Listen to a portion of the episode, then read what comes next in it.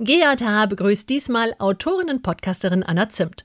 Als sie sich zeitgleich in zwei Jungs in ihrer Schule verliebt, merkt sie, dass das irgendwie nicht mit dem Gesellschaftsbild zusammenpasst. Deswegen geht es heute darum, sich selber treu zu sein, wie wichtig es ist, miteinander zu reden, offen, auch über ungewöhnliche Bedürfnisse, wie es ist, neben dem eigenen Mann auch noch weitere Liebesbeziehungen zu haben, wie sowas laufen kann und wo man sich überall justieren und abstimmen muss. Tipps und Anlaufstellen zum Thema Polyamorie gibt's in den Shownotes.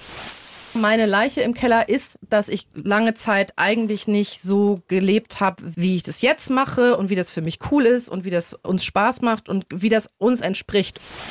Es ist super unfair. Du willst dich trennen, jetzt fängst du an, uncoole Moves zu machen, Damit um mich dazu zu kriegen, Mhm. dass ich so die Schnauze voll habe quasi, äh, zu sagen, weißt du was, Anna, habe ich jetzt auch keinen Bock mehr drauf. Das wird aber nicht passieren. Hör bitte einfach auf damit, überleg dir das, was du möchtest und dann können wir das miteinander besprechen. Wow. So. Das ist mega gut. Der Gangster, der Junkie und die Hure. Ein Podcast von SWR3. Willkommen zu einer neuen Folge der Gangster, der Junkie und die Hure. Diesmal machen wir es ein bisschen anders. Normal nennt man ja die Frauen zuerst, aber heute stelle ich den Roman Lemke zuerst vor. Danke. Hi Roman, geht's dir gut? Hi, es geht mir gut. Und wir sind nicht alleine hier. Das Stammteam hat ja ein neues Member. Und es ist Nina Workhardt, die ist auch da. Hallo. Au, au, au. Hast du Bock? Und wie? Ja, voll gut. Und jetzt kommt's. Unsere Gästin heute ist die ganz wunderbare Anna Zimt. Hallo. Ich habe schon gesagt, das erste Mal, als ich dich gesehen habe, als wir uns getroffen haben, warst du barfuß. Ja, Heute nicht. auf Und- Socken aber. Okay. Um dich kurz vorzustellen, du bist ja eine Kollegin in vielen. Du bist eine sehr erfolgreiche Podcasterin, hast einen 37 Staffeln umfassenden Podcast bei Podimo, bei dem du deine Beziehung ähm, äh, beleuchtest. Dann hast du noch zwei andere Podcasts auch dort gemacht. Also du hast super viele Podcasts. Ja. Ja? Geschichten einer offenen Ehe heißt der. Geschichten einer offenen Beziehung, genau. Oh, Max und. Anna Zimt, Geschichten einer offenen äh, Beziehung und da reden wir eben über die bekannten äh, und pikanten Details unserer Ehe. Es ist ein ganz wichtiger Podcast, der vielen Leuten hilft, die in dieser Situation sind. Weil mh, jeder weiß, wie eine geschlossene Beziehung funktionieren soll. Ne? Darüber reden wir vielleicht auch gerade noch. Aber wirklich Qualitätscontent zum Thema offene Beziehung ist sehr selten. Und noch seltener, dass ich das sage. Also hier von mir. Vielen Dank. Ähm, du bist auch Autorin. Dein Buch trägt den wunderbar einprägsamen Titel Leck mich. Da kamen hier schon die Herzen höher geschlagen. Mich hat das direkt angesprochen. Aber es Ja, war, du gut? äh, habe ich auch richtig mitbekommen. Ist nicht nur eins, ne? Du hast mehrere. Genau, ich habe äh, ein Buch geschrieben, das heißt, in manchen Nächten habe ich einen anderen. Äh, und da geht es eben auch um meine offene Beziehung. Und in dem zweiten Leck mich, wie ich lernte zu bekommen, was ich will im Bett, in der Liebe und im Leben. Und da geht es so vor allem um sexuelles Selbstbewusstsein von Frauen äh, im Bett. Sollten aber auch Männer lesen. Auf jeden Fall. Genau. Gerade Männer Es gibt auch manchmal kleine Handlungsanweisungen. Und, oh, das hilft. Ähm, weil wir sind ja Gebrauchsanweisungstypen eigentlich. Kennt ihr bei der Playsee, wenn du den Cheatcode eingeben musst oder so, oder wie du eine Taste runter, runter, rechts, rechts, Ja, ja. R1 drücken, Palm, ähm, Dreieck halten, das wäre natürlich mal auch gut. Ich glaube, die Zeiten sind Nicht voll wie beim. DJ-Pult ist auf jeden Fall eine wichtige Regel. Ah, nicht wie beim DJ-Pult. Ja. Ja. das sagen wir für die Pornos, dass man so. Naja, gut. Vielleicht lernen wir da noch was. Ich wollte auch noch eine Sache sagen. Ja, du bist gerne. nämlich auch noch äh, Beziehungscoachin. Mhm, genau. Das ist ja auch in dem Bereich wirklich noch wichtig, weil wir alle nicht wissen, wie es geht sonst. Ja, beziehungsweise ich glaube, es ist manchmal schwierig, Menschen zu finden, die einen coachen oder die ein offenes Ohr für Themen haben außerhalb der Monogamie Ja. oder äh, also wertfrei einfach sind und selber vielleicht auch Erfahrungen mitbringen. Ne? Aber es ist nicht nur Paar-Coaching, sondern auch Dating, Sex-Coaching. Also auch Menschen, die Single sind, kommen zu mir und brauchen Rat. Und, Und zu guter Letzt bist du eine Freundin meiner Frau. Ja, Und das ist auch, also ich, deswegen ihr Telefon, manchmal äh, komme ich heim und dann geht die Cat, dann höre ich so ein bisschen, ich höre deine Stimme in der Sprachnachricht und dann geht die an mir vorbei, geht ins Schlafzimmer, hau die Tür zu. Und dann stehst Ja. du da und dann weiß ich, okay, jetzt, jetzt ist es wieder soweit. also ich glaube jetzt nicht, dass sie über mich redet, aber, Nein. Äh, ne, über, ja, die, aber es ist dann schon so, dass ich dann so gespannt bin, was da so rauskommt. Ja, und vor allem, ich kenne ja deine Frau noch gar nicht persönlich. Also wir kennen sehr viel Persönliches voneinander mittlerweile, ähm, aber wir haben uns noch nicht persönlich gesehen. Aber wir holen das, glaube ich, bald nach. Ja, wir sehen uns in Hamburg bald. Aber Genau. es macht, alles das macht mich sehr nervös, dass du heute hier bist. Das ist gut, den Nein, Pollux komm, wir freuen uns einfach. Wir sind ja bei GJH in Staffel 3, Leichen im Keller. Und diesmal geht es um Sachen, über die man normalerweise nicht spricht. Nicht. Und weil niemand über seine Leichen im Keller spricht, denken wir oft gern bei anderen, die Leute sehen super gut aus, sie haben einen tollen Job, sprechen in ihren Podcasts völlig offen, posten auf Insta die tollsten Sachen und führen offenbar die perfekte Beziehung. Und dann kommst du und alles Und dann trifft komm ich zu. und ich seh gar nicht gut alles aus, trifft zu. Nee, und alles, alles trifft zu. Und dann haben wir dich hier sitzen und finden unsere Annahme voll bestätigt. Punkt. Ja, Oh mein schön. Was man aber in diesen wenigen Minuten schon merkt, ist, dass du, naja, man kann es so Kodderschnauze, ne? So offen, so. äh, offen und ehrlich. Deine, du hast das Herz so ein bisschen auf der Zunge. Ja. Das ist super sympathisch und ähm, du plädierst ja in den, in den Büchern, hast du ja gerade gesagt, und auch im Podcast für den ehrlichen Umgang miteinander. Ja. Ähm, wenn jemand so ehrlich ist, hat so jemand überhaupt Leichen im Keller? Also als ich gehört habe, dass das das Thema ist, ne, da habe ich wirklich lange überlegt, weil ich dachte, ich habe nicht diese klassische Leiche im Keller tatsächlich nicht und habe mich dann aber gefragt, warum eigentlich nicht? Also schon auch kritisch gefragt, weil ich finde, also für mich ist so Leiche im Keller etwas, ich weiß gar nicht, wie ihr das so definiert, aber etwas, was man im Verborgenen lassen will, wo man ne, irgendwie Mist gebaut hat oder irgendwas, man hat irgendwas angestellt und man will nicht, dass das rauskommt, man will es so verstecken. Ähm, und ich habe eigentlich nie jemand anderem irgendwas angetan in dem Sinne. Natürlich mache ich genauso wie alle anderen Menschen auch Fehler und auch wirklich dolle Fehler. Ähm, aber die werden halt immer besprochen. Und dann habe ich mich gefragt, es ist aber ja nicht so, weil ich jetzt so der moralische Übermensch bin ähm, und überlegt, woher kommt das eigentlich?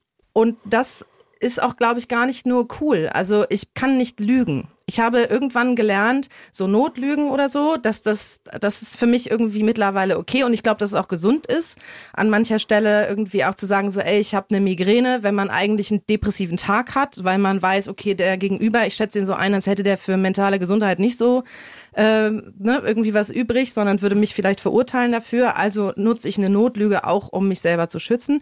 Das finde ich schon wichtig und richtig und auch irgendwie so seine eigene, auch geheime Beziehung mit sich selber zu haben. Ich finde nicht, dass man alles immer offenlegen muss.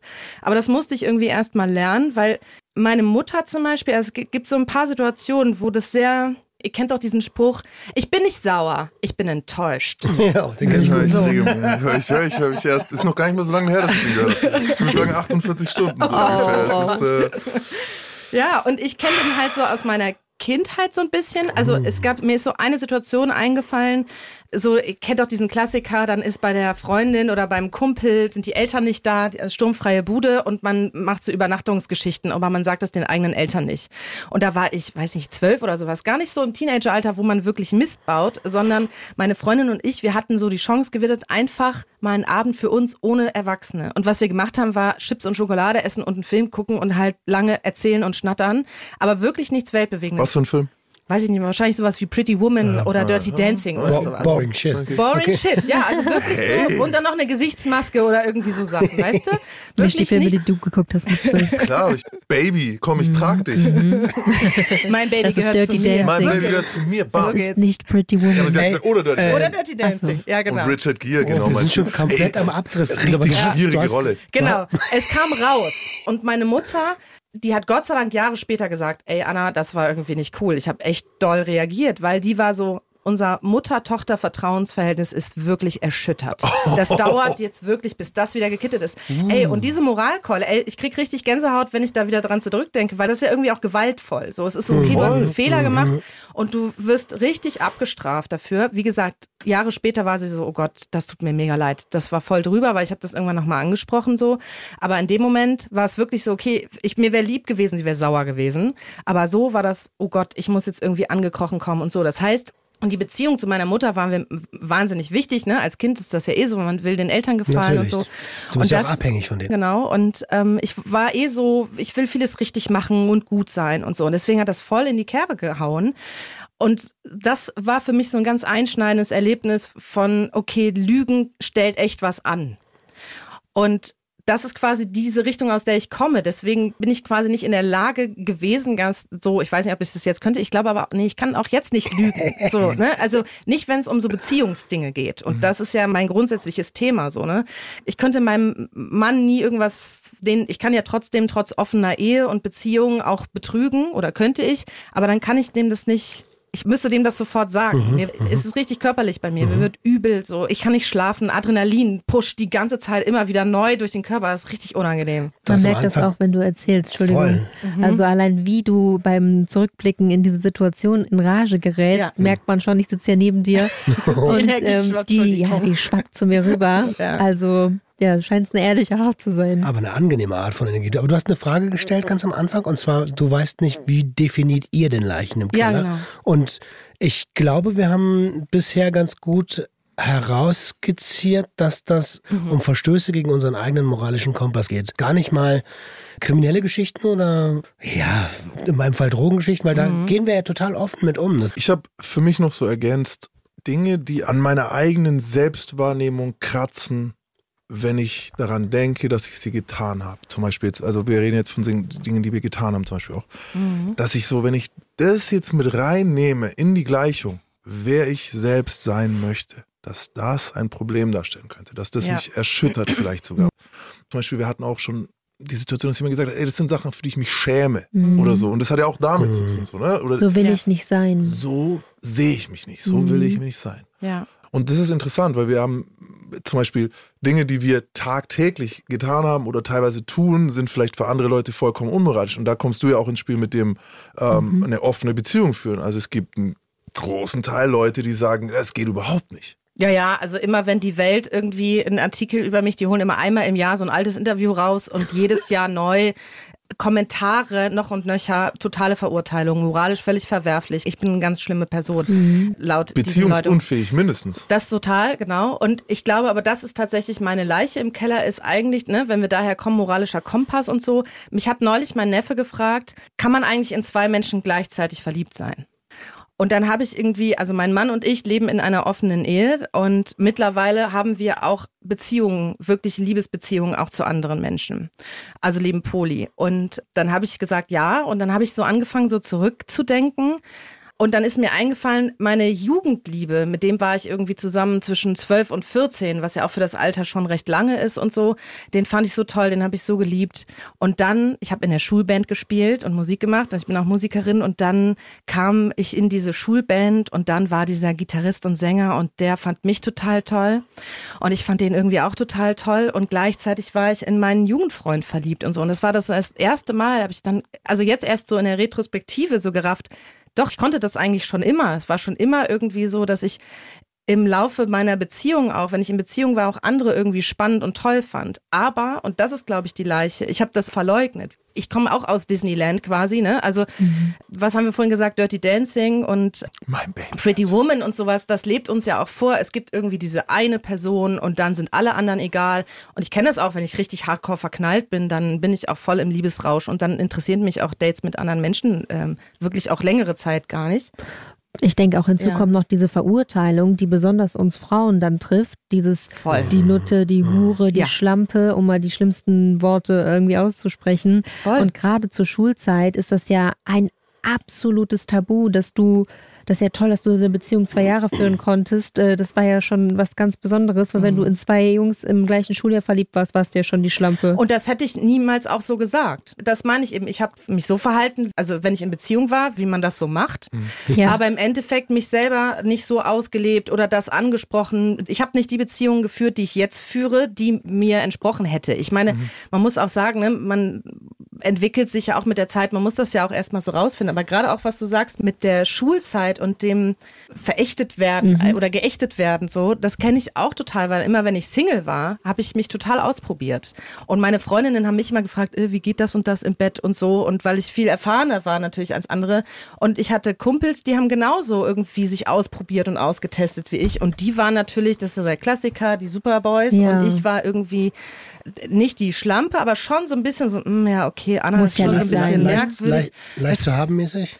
Ja, so, das gehört sich irgendwie nicht. Ich war halt, gehörte trotzdem ja immer zu den Coolen, weil ich habe viel Musik gemacht und stand auf Bühnen. Das heißt, ich konnte damit immer so ein bisschen ausgleichen. Hätte ich das nicht gehabt, wäre ich wahrscheinlich dann irgendwie die richtig gearsche. Und dann kam Sex in the City raus und das hat meinen Arsch gerettet. Ich habe das noch Ja, nie ja, ja, verstanden. ja, ja, ja. Ja. Ich habe das noch nie verstanden, wirklich nicht. Auch zu der Zeit, wo ich in der Schule war, warum Jungs cool sind, wenn sie alle möglichen aufreißen und Mädchen nicht.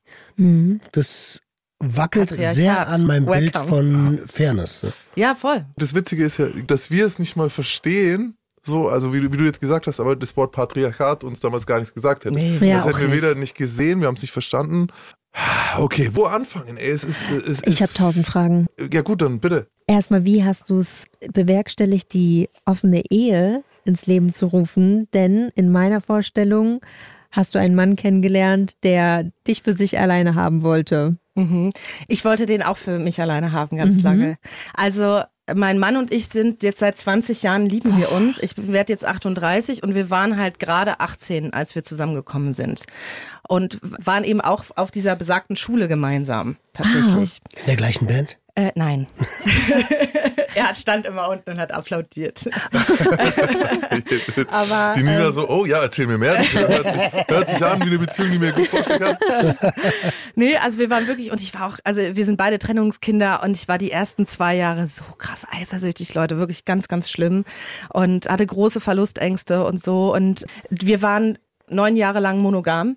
Also wirklich lange. Und irgendwie war es auch fein, mich daran zu halten, ja. Die ersten neun Jahre war Die die ersten, monogam. genau, die ersten neun Jahre waren wir monogam. Und wir haben uns auch beide an diese Regeln gehalten, aber es gab interessanterweise in diesen neun Jahren auch Trennungen von ein paar Monaten oder mein Mann war dann im Ausland und dann waren wir offiziell Single und da haben wir dann uns wieder weiter ausprobiert und haben darüber geredet. Eigentlich wie so eine, da war ich im Studium, so, weiß nicht, Anfang Mitte 20, wie so eine kleine vorsichtige Vorform im Nachhinein von so einem offenen Konstrukt. Und also wir haben da irgendwann mal drüber gesprochen, so wenn wir unsere Beziehung nicht geöffnet hätten, ich glaube, dann hätten wir beide irgendwann Leichen im Keller gehabt. So und hätten einander wahrscheinlich irgendwie betrogen oder ich habe das irgendwann mal so ausgedrückt, ich chille sehr hart an der Grenze. Also auch innerhalb der Monogamie, es war irgendwie klar, knutschen ist nicht okay, da ist die Grenze, aber es gab Nächte, ich habe eng getanzt, dann waren die Lippen halt am Hals so ein bisschen und so. Also wirklich schon so Ja, Spiel mit eigentlich dem hat Feuer. man total, Glaubst du, das ist vorprogrammiert? Also in langjährigen monogamen Beziehungen? dass man fremd geht. Dass es, Interesse an ähm, anderen. dass es gibt. Situationen gibt, in denen Leichen im Keller produziert werden? Naja, wenn man sich so die Scheidungsquote und sowas oder so Fremdgehstudien, also es wird schon viel fremdgegangen und da gibt es, glaube ich, in dem Punkt viele Leichen im Keller. Aber es gibt, glaube ich, Menschen, die voll gerne monogam leben und sich an ihre Vereinbarung halten. So, gibt es definitiv. Auch welche, die glücklich sind. So, ich meine, mein eigener Vater, also mein, nicht mein Erzeuger, sondern den, der Mann, Ja. der meine Mutter, den kenne ich. Ich weiß, der hat kein Interesse an anderen Frauen gehabt. Ja. Der hat aber prinzipiell jetzt auch nicht so ein Interesse an Frauen gehabt. Der war halt über alles verliebt in meine Mutter, aber Mhm. jetzt andere Frauen war nicht so sein Ding.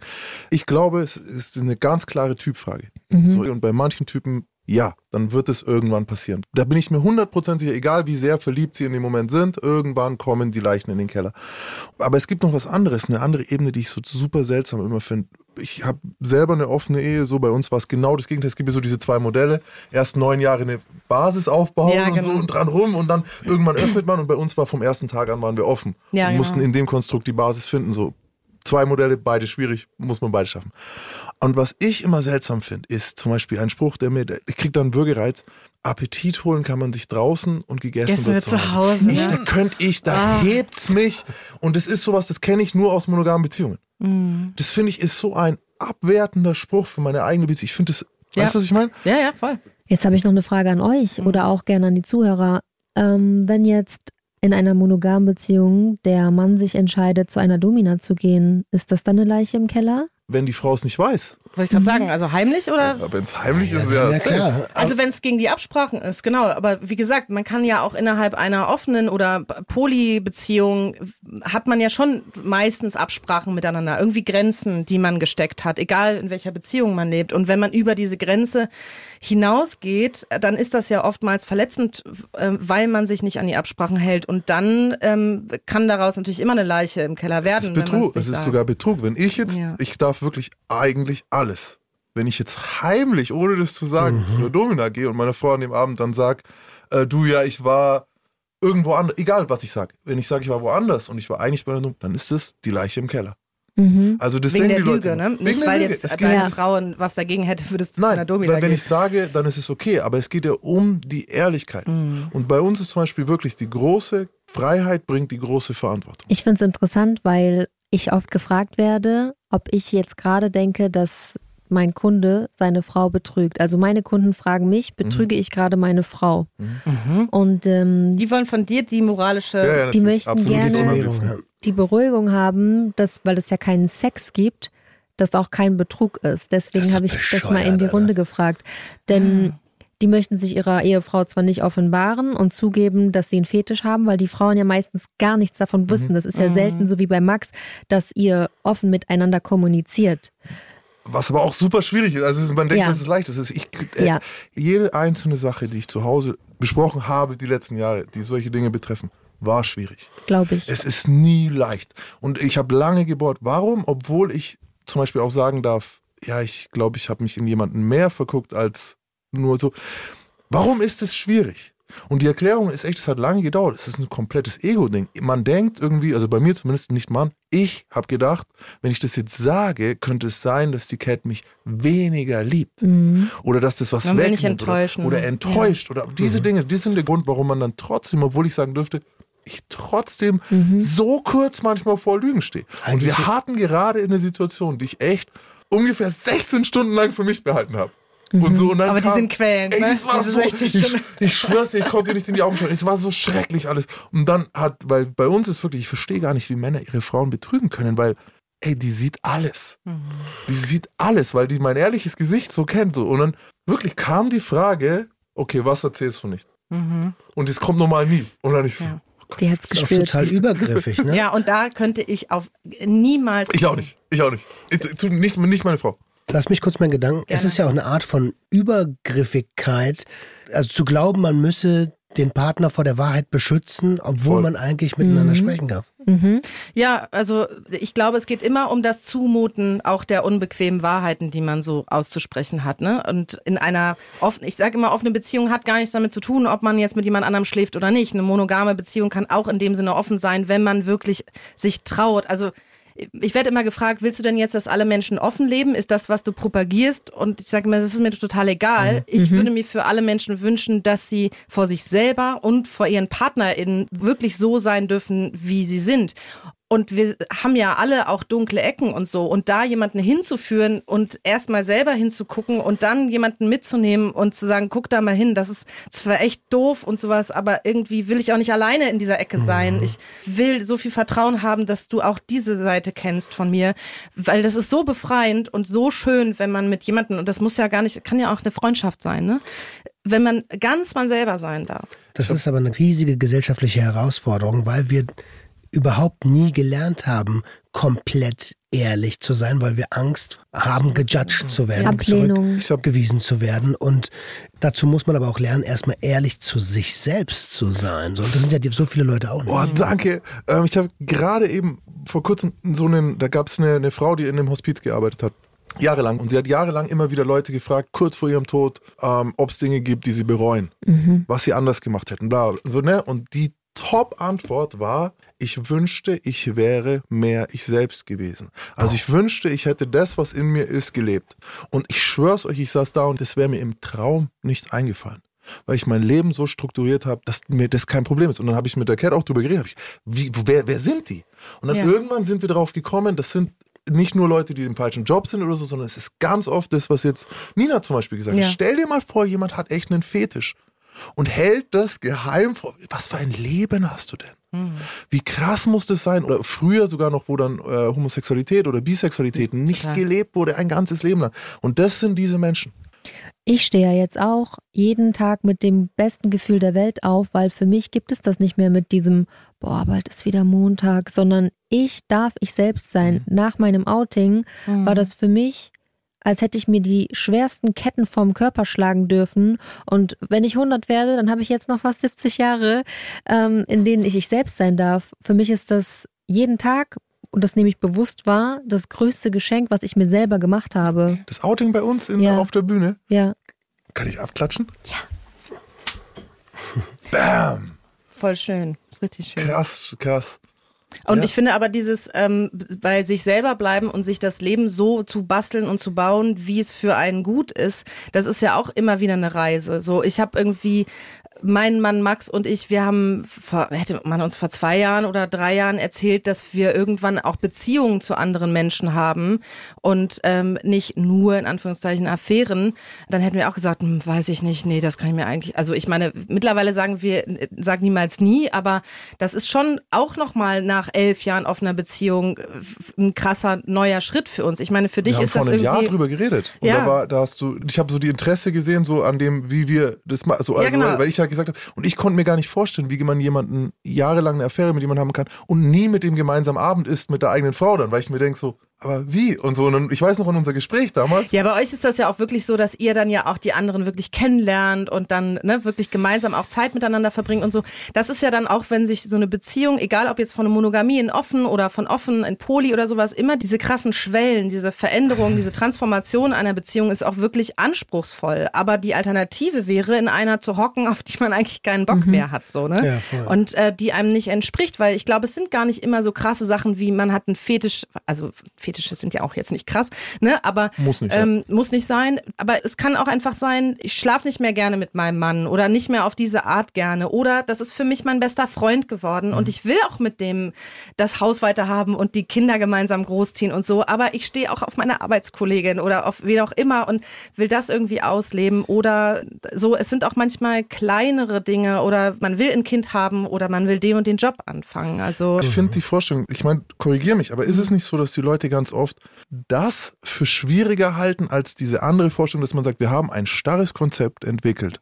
Und obwohl wir Menschen sind, die sich jeden Tag, jedes Jahr verändern und entwickeln und neue Dinge lernen und, und, und neue Dinge erleben, halten wir an einem starren Konzept fest, das wir mit Anfang 20 für uns entschieden haben. Das ist doch eigentlich, was machst du als Beziehungscoach denn, wenn dir jemand das erzählt? Naja, im Endeffekt hat das ja mit Angst zu tun, weil selbst wenn du, das ist ja auch ganz viele Leute, die einen Job wechseln wollen oder eben sich in zwei Menschen, also einmal die Beziehung haben, die sie schon seit 15 Jahren kennen und dann haben sie eine Affäre mit jemandem und wollen eigentlich mit dem anderen durchbrennen, aber trauen sich natürlich nicht. Ne? Es ist ganz oft übrigens so, dass wenn das dann rauskommt, dass dann erstmal wieder auf Sicherheit gegangen, so sind wir, wir ticken so, ne? Bedürfnispyramide, wir wollen erstmal irgendwie die Sicherheit haben und dann irgendwann das Abenteuer, aber aus der Sicherheit heraus. So, und deswegen kann man da schon erstmal Verständnis für haben und zu sagen, na ja, aber auch wenn es Strukturen sind, die einem nicht gut tun am Ende des Tages oder sehr starr sind und einem nicht entsprechen, sind sie bekannt, sie sind vertraut, man kennt sie, man weiß, wie ist der Tagesablauf, man kennt die Beziehung in- und auswendig, man weiß ja immer um 20 Uhr wird dann äh, die Tagesschau angemacht, so, dann gibt's Sonntags Tatort, danach gibt's einmal die Woche Sex. Hey, SWR der 3 ist hören. immer so und dann ist es irgendwie vorbei. Hm, was du? SWR 3 hören. Natürlich. Wir wissen es Achso, alle. ich habe verstanden, SWR 3 Hörer. Gemeinsam. Das gewohnte Übel. Ne? Das gewohnte Übel. Warum sind Menschen zu anderen Menschen hingezogen, obwohl sie sie in der Jugend und in der Kindheit jahrelang gepeinigt haben? Weil es das gewohnte Übel ist. So, das ist ja auch ganz, ganz oft so, dass Menschen sich voll unbewusst Partner aussuchen, die auf irgendeiner Ebene ihren Eltern ähneln. So. Ja, ja, um die Konflikte nochmal so zu wiederholen. ne? Aber deine Frage war so ein bisschen, wie hilft man dann dabei? Ich glaube, es ist schon so, dass man das erstmal anerkennen muss, dass das vertraut ist und dass das auch erstmal okay so ist. Und dann genau gucken, wo sitzt denn jetzt die Angst? Wenn jetzt ein Paar zum Beispiel zu mir kommt und dann sagt, wir waren jetzt immer monogam, wir haben es immer so gemacht, dann ist es vielleicht nicht die beste Idee, gleich zu sagen, meldet euch bei den Dating-Apps an und dann vögelt wild rum, sondern ich habe ein Paar im Coaching gehabt, die haben wirklich Ewigkeiten rumtheorisiert, die ganze Zeit nur rumgedacht und dann habe ich gesagt, so, und vielleicht knutscht dir jetzt einfach mal. Sag mal, der nächste Step im nächsten halben Jahr könnte sein, dass wenn einer von euch irgendwie ausgeht oder sowas, vielleicht gibt's einfach erstmal einen Kuss mit jemand anderem. Und dann waren die schon völlig aufgeregt. Oh Gott. Ja, meinst du wirklich? das ist eine wieder gute Idee? So, und gleichzeitig aber auch ein. aufgeregt, ängstlich, aber auch voll excited. So, oh Gott, neue Lippen fühlen. So, es muss nicht dann immer gleich das ganz krasse Große sein, sondern dann ist es ein erster Kuss. Und ich weiß selber noch, als Max und ich unsere Beziehung geöffnet haben, Max Zimt, dein Mann. Genau, das kam aus quasi einer Trennung heraus. Ähm, Wir hatten uns getrennt und hatten dann eine Affäre sofort wieder miteinander und so und haben aber andere Menschen gedatet und haben darüber gesprochen. Und wir waren beide so, boah, wir haben jetzt irgendwie seit tausend Jahren keine anderen Menschen mehr geküsst und waren so, total aufgeregt damit. Mhm. Ein Kuss kann so viel auslösen und so. Und dann ist es kleinschrittig. Und dann ist es erstmal nur ein Kuss. Der gefährdet aber keine Beziehung, die zehn Jahre schon hält. Wenn der abgesprochen ist. So. Und wenn man merkt, oh Gott, das ist mir doch zu gruselig und zu unheimlich. Also, dann war es halt nur ein Kuss und man hat mal ein bisschen was Offenes ausprobiert. Aber vielleicht ist es halt auch ein Anfang wirklich von einer neuen Art von Beziehung. Ja der Also nicht vorpreschen. Ja, ja. So, ne? Angst auch ernst nehmen, aber auch vielleicht nicht zu ernst und manchmal ein bisschen schubsen. Mhm. Denkst du, die monogame Beziehungsform wird meistens von Menschen gewählt, die mit Verlustängsten zu kämpfen haben oder Bindungstypen haben, die sie hemmen, ihre Freiheit auszuleben? Ah, das weiß ich nicht so genau. Ich glaube, dass sich bestimmte Beziehungstypen schon eher so matchen. Mhm. So. Was wäre denn so ein Perfect Match? Also ein unperfect Match quasi, wo man sich rausarbeiten kann, ist halt so, es gibt unsicher gebundene Menschen, die zum Beispiel Trennungskinder sind und so, die die Erfahrung gemacht haben, dass Beziehungen nicht so für immer halten müssen.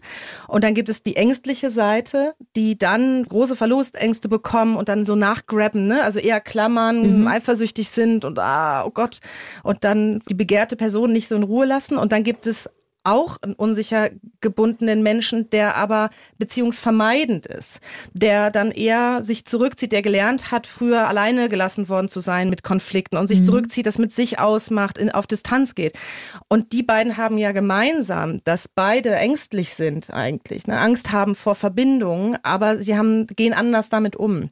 Und die matchen sich gerne mal. Und das heißt, der eine rennt dem anderen nach und der andere rennt eigentlich weg, weil es ihm zu viel ist. Und solche Beziehungen haben trotzdem eine Chance, wenn sie quasi lernen, empathisch der anderen Person gegenüber zu sein und auch den Vorteil eigentlich erkennen, wenn man sich sehr, sehr ähnlich ist. Jeder hat ja sein Werkzeug, um Konflikte zum Beispiel zu lösen. Bestimmte Skills, die man mitbringt. Die einen sprechen das sehr offen an, die anderen sind die Gelassenheit in Person und rasten nicht sofort aus. Wenn sich Leute sehr ähnlich sind, haben sie ein ähnliches Werkzeug, aber nicht sehr viel Auswahl.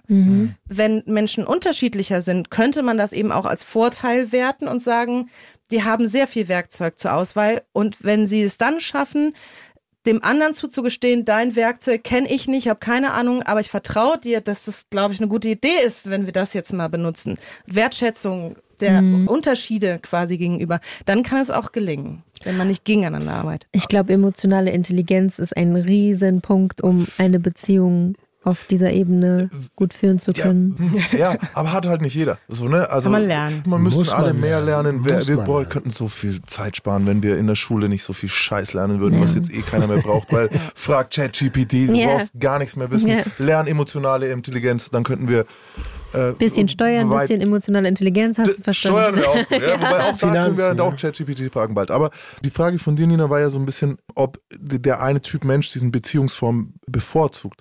Ich würde da was anderes noch dazu sagen wollen. Äh, Meiner Erfahrung nach gibt es in einer offenen Beziehung große Probleme, wenn du selbst unsichere Leute Mhm. mit rein nimmst, so jetzt ohne, dass die das vielleicht selber schon an sich gearbeitet haben oder oder an sich arbeiten wollen oder das vielleicht auch gar nicht von sich selber wissen, sondern nach außen hin propagieren, so, ah, und sie sind so das und sind so das und äh, rausgeputzt, wie auch immer. Und innen drin steckt ein selbst unsicherer, verletzlicher Kern, der ängstlich ist, dann habe ich die Erfahrung gemacht, dass das in einer offenen Beziehung sehr gefährlich ist. Mhm. Dann beginnt Vergleichen, dann beginnt äh, Besitzanspruch, dann kommt äh, Verlustangst hinzu. Das sind nämlich die großen Feinde. Ja, große Stolpersteine. Bestätigung. Und wenn du danach ständig sehnst, wird es immer schwieriger. So. Aber die Leute können auch an sich arbeiten, oder? Aber das wird ja eh, Entschuldige, dass ich da kurz reingrätsche, Ja. aber es ist ja eh schwierig, wenn du selbst nicht in der Lage bist, dir Bestätigung zu geben, selbst Wert, Selbstbewusstsein hast und das im Außen suchst, ja, Bro, dann hast du keine Chance.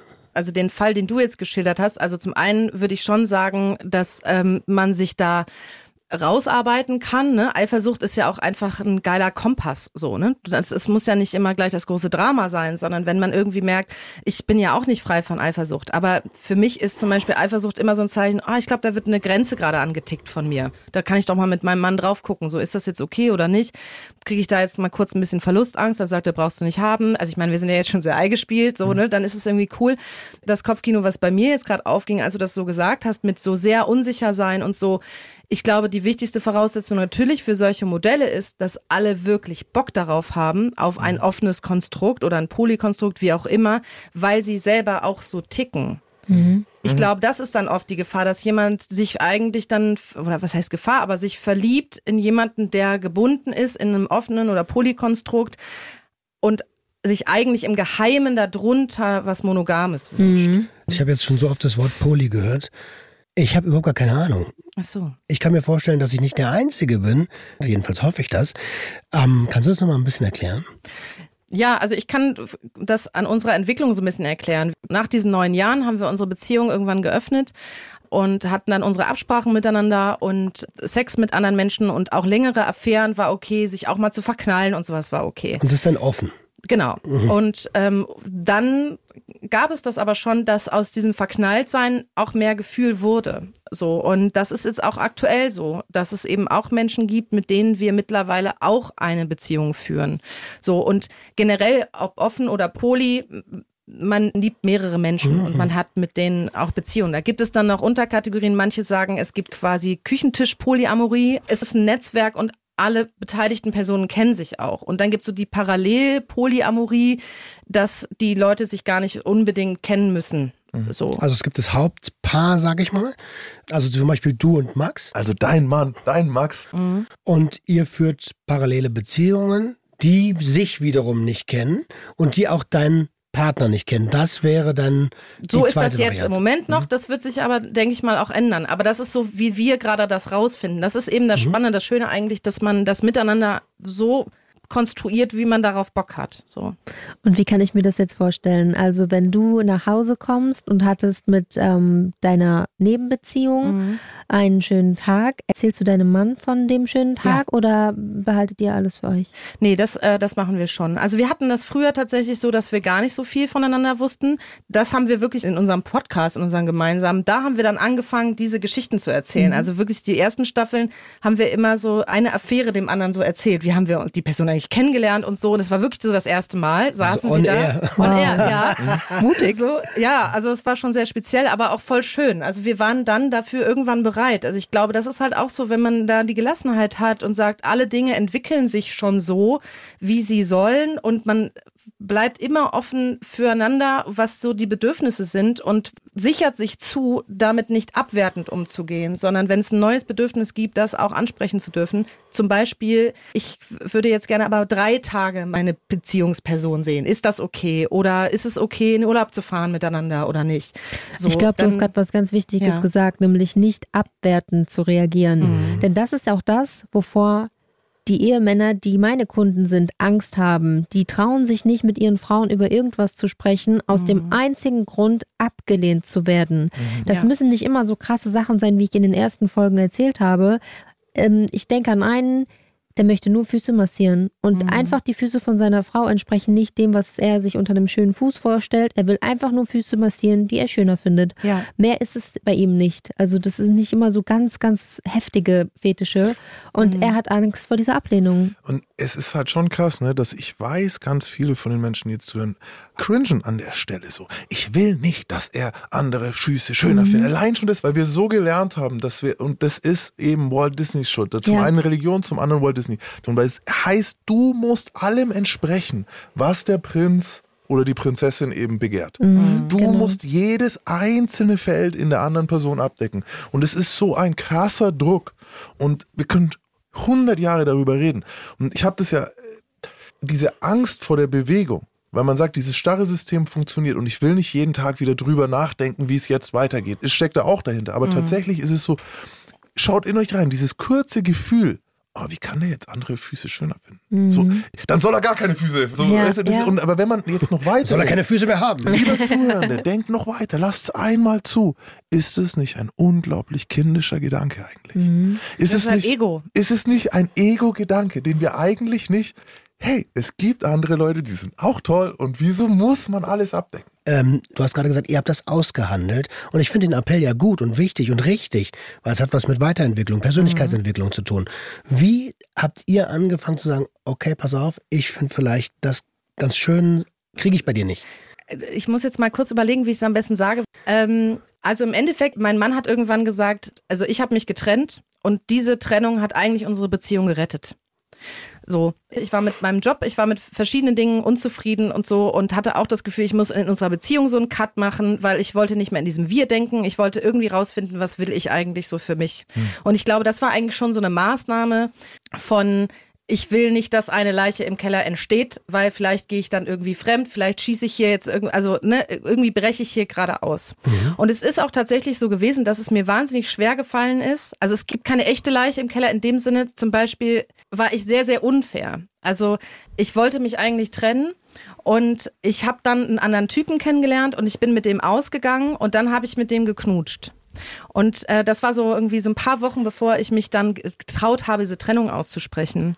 Und dann weiß ich noch, ich bin so nach Hause gegangen zum Thema Ich kann nicht lügen und habe mich neben damals noch eben Max als mein Freund ins Bett gelegt und es war dunkel und er hat so in die Dunkelheit, der war noch wach, reingesprochen, es ist was passiert, oder? und ich, ja. So.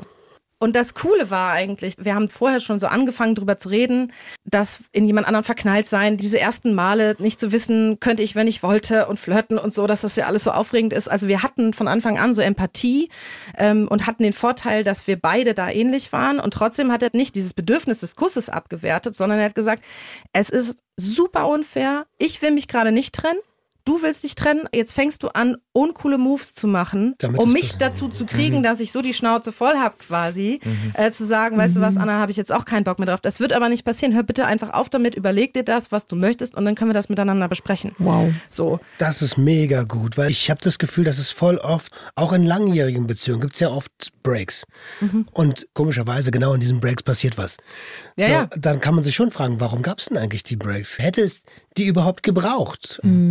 Das gegen die Wand fahren quasi. Ja, ja genau. So, so, ja. Und dann ist man 20, 30, 40 Jahre zusammen, war aber viermal getrennt und in diesen vier Trennungen hat jeder ein Abenteuer gehabt. Ich glaube, weil äh, die Menschen nur was ändern, wenn sie Leidensdruck haben. So. Und mhm. oft das eben nicht gelingt, schon bevor man die Leiche im Keller quasi kreiert oder das gegen die Wand fahren lässt, reden die meisten vorher nicht miteinander, um das abzufedern, um vorher in Ruhe darüber zu reden, ah, okay, was hast du für ein Bedürfnis? Und das wollte ich vorhin noch sagen ich glaube, es werden deshalb auch Leichen im Keller geboren, wollte ich jetzt fast sagen, ähm, so weil es, es ist auch nicht leicht, wie bei deinen Kunden, dann das zuzugeben. Es ist nicht so in der Partnerschaft, du kannst das Bedürfnis nicht zurücknehmen. Du kannst nicht sagen, wir sind jetzt 20 Jahre ans Meer gefahren, ich würde jetzt gerne mal in die Berge fahren. Mhm. Dann kann die andere Person sagen, oh nee, da will ich wirklich nicht hin, ich kriege immer Kopfschmerzen, whatever. Dann einigt man sich auf irgendwas anderes oder man fährt weiterhin ans Meer. Oder einer fährt ans Meer und einer an die Berge. Oder so. Aber zu sagen, ich möchte mit jemand anderem schlafen, sich das zu trauen, davor haben die meisten Angst. Das kannst du nicht zurücknehmen. Oder mhm. ich finde andere Füße toller als deine oder sowas. Mhm. Trotzdem steht die Person dann unter der Dusche, guckt runter, mhm. die, die, Füße und denkt so, meine Füße sind vielleicht nicht so schön. Das kann man noch, glaube ich, ganz gut wegstecken. Aber dieser Wunsch, ich will die Beziehung öffnen, ich will mit anderen Menschen schlafen, das ist nichts, wo du dann nach zwei Wochen sagen kannst, ach nee, doch nicht. Ja, Hab ich mir anders ja, überlegt. Jetzt, wo die Reaktion nicht so gut war, würde ich gerne, würde ich gerne das ungesagt ist schon machen aber da musst du dann, das ist ja das, was ich meine mit, du musst schon ehrlich zu dir selbst auch sein in deinem eigenen Leben. Genau. Und wenn du das Bedürfnis verspürst, dann ist es vielleicht danach nur noch, nur in Anführungsstrichen, weil gute Freundschaften sind ja auch sehr, sehr wichtig, dann ist es vielleicht danach eine Freundschaft im, im Worst Case eben nicht, weil sein, die andere ja. Person damit nicht umgehen kann. Aber also soll man sich jetzt selbst jahrzehntelang selber belügen? Ich glaube, das ist halt immer die Frage. Meine Leiche im Keller ist, dass ich, glaube ich, lange Zeit eigentlich nicht so gelebt habe, wie ich das jetzt mache und wie das für mich cool ist und wie das uns Spaß macht und wie das uns entspricht, unseren Wünschen. Und auch da, wie gesagt, es verändert sich auch immer wieder, weil wir uns auch verändern. Ich nehme mir das jetzt nicht über Jahre krumm, aber mhm. es war gut, dass es zu diesem Zeitpunkt passiert ist. Sonst mhm. wäre es vielleicht wirklich eine Leiche im Keller im Sinne von Fremdgehen irgendwann geworden. Und zum Punkt selber belügen, ähm, wie sieht es dann mit anderen Leuten aus? Also was sagt deine Familie, auch wenn es die natürlich irgendwo nichts angeht, weil es ist deine Form der Beziehung, aber wir wissen alle aus unserem Leben, dass sich da eingemischt wird von außen, gerne mal oder zumindest ein Kommentar kommt. Und was sagen die Leute, die euch beide kennen darüber? Wäre meine erste Frage. Mhm. Und die zweite, wenn ich die direkt hinterher schießen darf, nehmt ihr Beziehungen auch mit zu Geburtstagen, Familienfeiern oder taucht ihr da dann als Ehepaar auf? Also ich beantworte die mal zuerst, mhm. weil dieses Polykonstrukt ist quasi noch im Prozess. Mhm. So, also es ist schon klar, dass es diese Gefühle gibt und so, aber wir haben ja die Möglichkeit, es so zu basteln, wie wir wollen. Und da sind wir quasi noch so dabei. Also Mhm. und gucken, wer wünscht sich was. Und Dinge müssen sich auch innerhalb unserer Beziehung verändern. Auch so ein Selbstverständnis. Es war so, ich habe früher nicht mit Affären telefoniert oder so. Und jetzt ist irgendwie ganz klar, dass ich irgendwie äh, sag äh, zu Max so, ey, ich telefoniere jetzt gerade äh, mit meiner anderen Beziehungsperson und so. Solche Dinge müssen erstmal alltäglich werden und so. Das ist total der spannende Prozess. Und deswegen mal gucken, wie dann so Geburtstage demnächst dann so aussehen oder Weihnachten und Silvester und so, ne? Das ist ein krasser Punkt. Ich kann mir vorstellen, dass es fast noch mal schwieriger wird, als selbst in der eigenen Beziehung da cool miteinander zu sein, weil in der Regel verstehen ältere Menschen das Nein. noch weniger. Fuck them. Entschuldigung. Das geht niemandem was an. Wir reden über die eigene Familie, die irgendwann ein Kind erzogen hat, im Kopf immer noch deren Kind hat Ja. und da, es gibt in jedem Eltern-Kind-Konstrukt Bindungsstörungen, Mhm. in jedem. Und da stelle ich mir das schon sehr, sehr spannend vor, wenn du sagst, pass auf, wir kommen heute mal zu viert. Original habe ich das schon gemacht, weil da gibt es ganz andere Probleme. Das ist mir vollkommen egal. Vielleicht ist es jetzt auch nur ich, was da Eltern, Großeltern, andere Leute drüber denken, weil du hast innerhalb der Beziehung so große Schwierigkeiten. Das ist nicht leicht zu handeln. Deine Schwiegermutter hat am selben Tag Geburtstag wie deine feste Affäre. Solche Dinge. Das ist problematisch organisatorisch. Da kannst du nicht auch noch Rücksicht nehmen auf Befindlichkeiten anderer Leute. Wenn wir danach leben, dann die Das ist alte ja dann kannst du dich Homosexualität war verbunden. Aber das ist, also, Also- ich mein, ist es denn nur Rücksicht oder ist es auch Empathie den Leuten gegenüber, die vielleicht einfach aus einer anderen Zeit kommen? Also, wie Ist sehr du interessant. das? Ja, also ich kann ja mal eine Lanze brechen auf jeden Fall für meine Eltern und für meine Schwiegereltern, weil die super tolerant sind. Also da kam nie irgendwie Gegenwind oder irgendwas Blödes, als wir unsere Beziehung geöffnet haben. Die kennen uns jetzt natürlich, aber also auch als Paar seit 20 Jahren. Ähm, und die haben uns einfach krass vertraut. So, die haben gesagt, wenn das sich irgendwie gut für euch anfühlt und so. Und natürlich haben die Fragen gestellt. Wir haben aber eh auch, also gerade meine Schwiegereltern und wir als Paar, eine sehr offene Beziehung, eine wertschätzende, ganz tolle Beziehung. Wir lieben uns alle sehr. Und da können wir, also es ist so ein Geschenk, da offen drüber reden, auch wenn es mal irgendwie so, ah ja, und hm, ist das irgendwie jetzt hakelig gewesen oder so.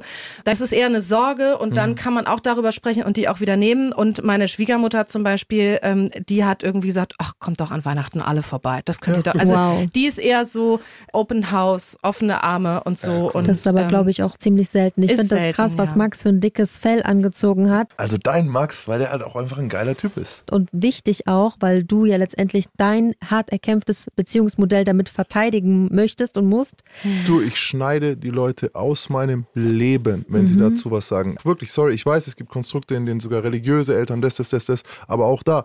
Niemand, weder der Staat noch die Eltern noch irgendein Freund oder irgendwer hat euch in eure Beziehung reinzuleben. Das ist das, was wir Solange es keine Beginn toxische oder missbräuchliche Beziehung ist, geht es niemandem was an, wie ihr liebt, wen ihr liebt. Ja, True. hatten wir ja gerade zu Beginn, dass man ähm, sein Leben so gestaltet, wie man es möchte, man selbst sein darf auch. Ja. Und ich verstehe aber auch, was Roman meinte, nämlich die Generation unserer Eltern oder sogar Großeltern, die kommt aus einer Zeit, in der ja alles mit Scham und Mhm. das gehört sich nicht abgestraft wurde. Und weil sich das in deren Augen nicht gehört und weil das Mädchen, das in zwei Jungs gleichzeitig verliebt ist, die Schlampe ist, haben die leider oft diese Scheuklappen auf und können die Tür nicht mehr oder das Fenster Aber nicht mehr öffnen. Umso mehr müssen wir es einreißen. Ja, Umso mehr müssen wir es absolut einreißen. bei dir, Komplett genauso. und rücks. Also da bin ich, ich kann es einmal erklären. Ich kann es dir Gerne. einmal zeigen. Wenn du willst, stelle ich dir die Leute vor. So, bei mir war zum Beispiel so am Anfang, dass man gedacht hat, so, ich weiß noch, meine Mutter hat im Grunde, hat sie mich angeschaut wie, okay, jetzt hast du eine gefunden, mit der du es machen kannst. Mhm. So auf die Art, so, oh, das Ah. arme Mädchen, so, ne? Und dann ich so, okay, pass auf, hier ist das arme Mädchen, so, weißt du, ich Mhm. meine? Und dann, jeder, der meine Frau kennt, weiß, dass es kein armes Ja. Mädchen ist. So, und dann war meine Mama so, ah, okay, also für dich ist es okay, ja. Und dann hat man drüber geredet, warum ist es okay und fertig. Und jeder, der euch da nicht versteht, wirklich, wenn wir darauf Rücksicht nehmen, wie gesagt, dann gibt es keine Homosexualität, dann dürfen diese Leute nicht frei leben, ja, ja. weil das früher halt nicht in Ordnung war. Und nein, ihr merkt, wie ich da Ja, du machst dich da stark Freunde verloren und, die nicht aufhören konnten, blöde Kommentare zu lassen. und das Dann müssen sie in, in gehen. unserem Alter, sag ich mal. Ja. Ich glaube, in dem Alter unserer Mütter ist das ein Riesenproblem, denn da ist die Scheidungsrate ja so am ausgebreitetsten. Mhm. Und dieses Alter zwischen 50 und sagen wir mal 65, die sind noch jung genug, eine Beziehung zu führen, aber das klassische monogame Modell passt einfach manchmal nicht mehr wirklich.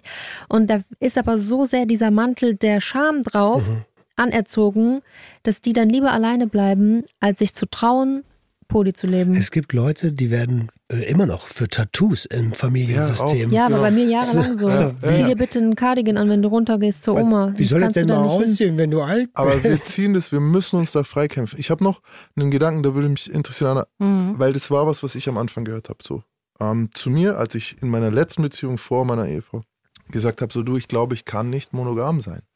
Ich war ja schon 31 so, also ne, nach dem Knast und so. Und ich so, ey, ich glaube, ich krieg das nicht hin. Ich weiß, ich liebe dich, aber guck, ich würde diese Fernsehmoderatorin da sehr gerne treffen. Und die Beziehung war am Schluss so toxisch, dass die, wenn ich nur geschaut habe, irgendwie schon sauer war. Und dann irgendwann haben wir mal wirklich das ausgesprochen. Und dann hat sie zu mir nämlich gesagt, für mich heißt Liebe Verzicht. Wenn du mich liebst, dann bist du bereit, dieses Opfer zu bringen. Und es, es entspricht mir nicht. Und sie so, denkst du, mir entspricht es? Ich finde auch mal einen anderen Mann. Und dann hat sie das auf diesen, und ich glaube, das machen viele, dass sie sagen, wenn du mich liebst, bist du bereit zu verzichten. Liebesbeweis, ne? Als Liebesbeweis opferst du diesen Teil von dir. Und ich will jetzt nicht für alle, alle, alle Männer sprechen, aber zumindest für mich, das ist massiv dieses Gefühl, dass ich gerne auch mal jemand anderes treffen will. Und das müsste, hätte ich opfern müssen. Wie siehst du das oder wie?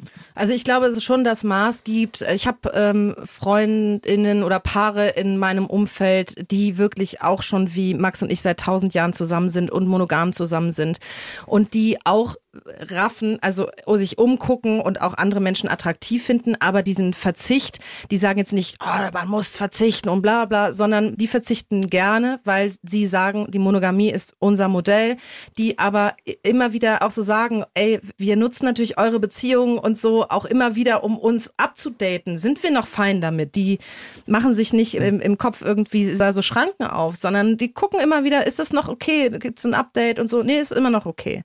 So, die haben sich diese Offenheit erarbeitet, aber entscheiden sich immer wieder bewusst quasi dafür. Und das, was du schilderst, ist aber dann ja quasi sich so selbst kasteien und das auch so einzufordern.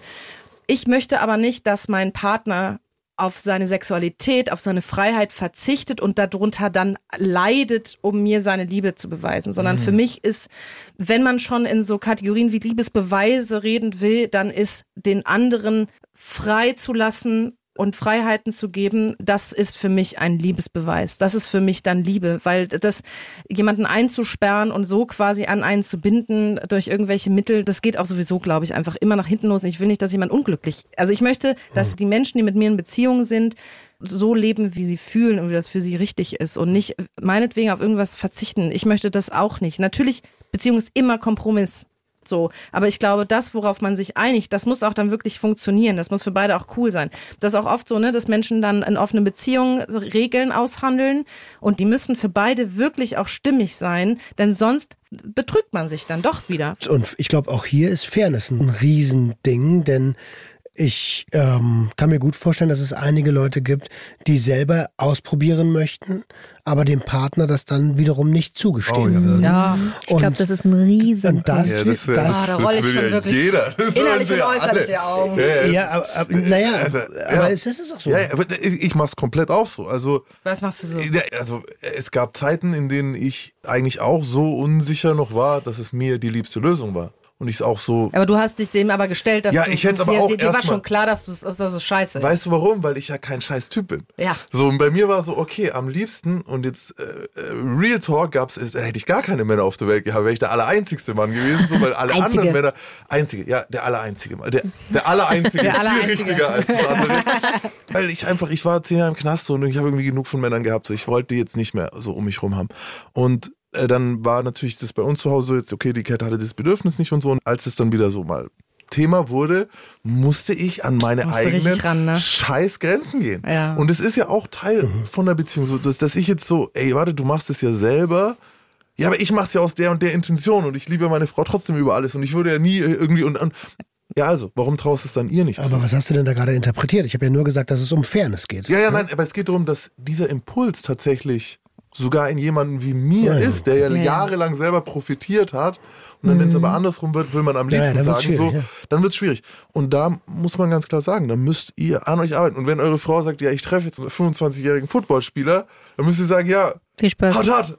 So, da müsst ihr, da müsst ihr dann durch. Und dann könnt ihr auch gerne mal äh, auf und ab tigern den Abend, bis sie wieder da ist. Und dann dürft ihr nicht assi werden. Nein, und man darf aber natürlich auch über Ängste sprechen, ne? Ja. Nur weil man das selber, weil die andere, die Partnerin in deinem Fall dir das zugestehen kann, deine Frau, und du das noch nicht, finde ich das richtig daran zu arbeiten, dass dir das gelingt. Aber Ja, du sehr. musst ja jetzt auch nicht wochenlang leiden, so. Aber natürlich daran arbeiten, dass sie die Freiheiten auch genießen kann, wenn sie denn möchte. Und gleichzeitig können wir nicht immer sofort gleichziehen mit dem anderen und müssen das ja auch lernen, dann mit unserer Eifersucht umzugehen oder mit unseren negativen Gefühlen und so. Und wenn dann eine Person langsamer ist, finde ich das auch völlig fein. Voll. Ganz kurz noch, weil ich hatte tatsächlich, witzigerweise, hatte ich dann vor kurzem so ein, ein Männerding. Ein anderer YouTuber hat irgendwie über meine Beziehung geredet und so. Und dann kamen Kommentare, wo ich mir gedacht habe, oh, schau mal, wo wir heute stehen, 2023. So, ja, du bist kein richtiger Mann. Wenn deine Frau andere Typen daten kann, was bist du für ein Mann? Dann dachte ich mir, ah, schau mal her. So, ne, andersrum war es immer okay, dass ich, ich bin voll der Mann, wenn ich andere Frauen date. Aber sobald ich sage, ja, ey, du, wenn meine Frau einen anderen Mann daten möchte, dann bin ich vielleicht der, der nochmal anruft und fragt, ob er auch nett ist oder ob sie wirklich sicher ist, wo sie ist. Aber dann muss es okay sein. Ich muss es lernen. Und dann kommen mir Männer ums Eck so, äh, Alter, was bist du für ein Mann? Jeder kann deine alte klar machen. So, ich so, äh, warte mal, was? So, krass. Vor allen nicht Dingen auch jeder. alte. Jeder kann deine alte klar machen. Vielleicht So. hat sie auch den Typen klar gemacht. Voll. Also äh, Vor allem ist es auch einfach ist- ihre es Entscheidung. ist Und einfach ihre Entscheidung. Es ist Da sind wir ja doch wieder bei genau dem Punkt, den wir vorhin in der Schulzeit hatten. So, ne? Es- es Dieses ist genau Bild gleich. ist so tief drin. Und ich werde auch noch mit abgewertet. Dadurch, dass Ja. meine Frau eine laxe Moral hat, bin ich, so wird's ja. Wird's Als dann, hättest aber du hat sie sie nicht denn im eine Griff. Lachs? Hat also sie überhaupt ist, genau, nicht. Hat sie überhaupt das nicht. Und ist vor ja- allem, wenn, dann hatte ich die laxe Moral schon vorher so. Weißt du, so, also es ist, aber das hat, und dann, da habe ich gemerkt, okay, wow, es trifft mich gar nicht. Diese Kommentare haben mich gar nicht berührt, so.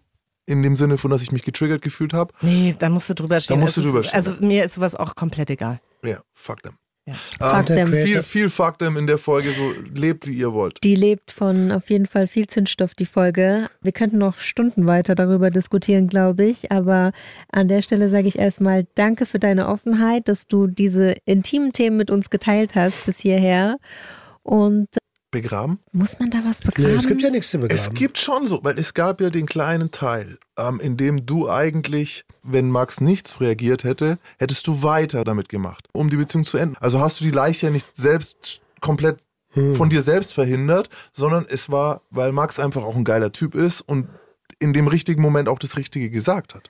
Naja, es war einfach generell gut, dass wir ähnliche Bedürfnisse Mhm. hatten. So, dass wir beide da reingewachsen sind und dann beide diese Idee hatten mit offener Beziehung und uns beide diesen Wunsch erfüllt äh, haben.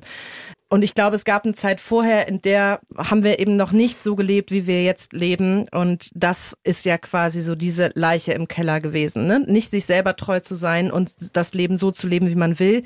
Und dann hat es ja Gott sei Dank jetzt alles geklappt. Kannst du den Teil, also weil wir haben so die Tradition am Ende der Folge, das Mhm. dann so ein bisschen zu begraben. Für einen selber, also dass man sagt, diese Leiche im Keller, die darf jetzt aus dem Keller raus, die darf jetzt zu Grabe gehen und Das damit Ich, was du- losgehen. Die Leiche darf Verleugnet gehen, ist hast. auch geil. Ja, ich glaube, dieser Teil, der, der die Leiche im Keller ist quasi nicht so gelebt zu haben, nicht mit den Menschen geschlafen zu haben, nicht so geflirtet zu haben, wie ich das an manchen Stellen wollte, zu verzichten, ne, aus Loyalität, was auch richtig war und sowas, aber nicht ja angesprochen zu haben oder nicht danach so gelebt zu haben, wie ich das eigentlich schon vielleicht ein bisschen früher gewollt hätte. Diesen Teil kann ich auf jeden Fall mit gutem Gefühl begraben, ja. Cool.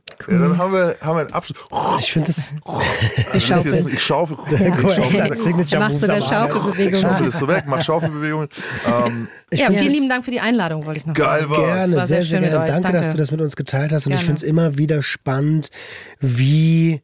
Also wir haben ja alle so unser Bewusstsein, wir nutzen so 10% von unserem Gehirn, da sind aber noch 90 andere Prozent und wir nehmen das immer so als Realität wahr. Was wir so wahrnehmen, denken wir, ist unsere Realität und wir können uns immer so schlecht vorstellen, dass andere Menschen eine andere Realität haben, auch dass andere Menschen in anderen Lebensmustern unterwegs sind. Und ähm, ich finde, dass wir hier einen super guten Beitrag dazu geleistet haben, das ein bisschen aufzubrechen. Und da bin ich dir sehr, sehr, sehr dankbar drüber. Sehr gerne. Jawohl. Hallo. Wie immer gibt es uns zu hören in der ARD Audiothek und überall, wo es sonst Podcasts gibt. Vielleicht zum Abschluss noch. Ich kann mir vorstellen, dass es hier Hörerbriefe ähm, gibt. Bei Interesse einfach schreiben. Ähm, wir leiten nette Kommentare weiter, wertschätzen. Die mich. richtig wertschätzenden Sachen behalten wir für uns. Ja. Die, die lesen wir dann immer abends nochmal. Sharing so. is caring. Ja, okay. Dann, dann, wenn ihr Anregungen, Fragen, Dinge habt, haut raus. Und ja, das war's. Der Gangster, der Junkie und die Hure. Ein Podcast von SWR3. Das kennt ihr bestimmt. Eigentlich wolltet ihr nur noch kurz eine Nachricht beantworten und schon seid ihr auf TikTok, Insta und irgendwelchen Online-Foren unterwegs. Und plötzlich wisst ihr alles über das Drama um Selena Gomez, Haley und Justin Bieber oder über den Nährwert von Chiasamen. So geht's mir jedes Mal, wenn ich ans Handy schaue. Und in genau diesen Tiefen des Internets vergraben sich die beiden Comedy-AutorInnen Miguel Rubitzky und Caroline Worps täglich und höchst professionell. Ihr kennt sie vielleicht aus dem ZDF-Magazin Royal mit Jan Böhmermann. In Too Many Tabs besprechen sie jeden Mittwoch die Themen, bei denen sie im Internet irgendwie ganz falsch abgebogen sind. Too Many Tabs gibt's in der ARD Audiothek und da, wo es sonst noch Podcasts gibt. Den Link findet ihr in den Show Notes. Und schaut euch nie meine Too Many Tabs an. Ganz ehrlich, Too Many Tabs kennt jeder ADHSler. Ups. Ja.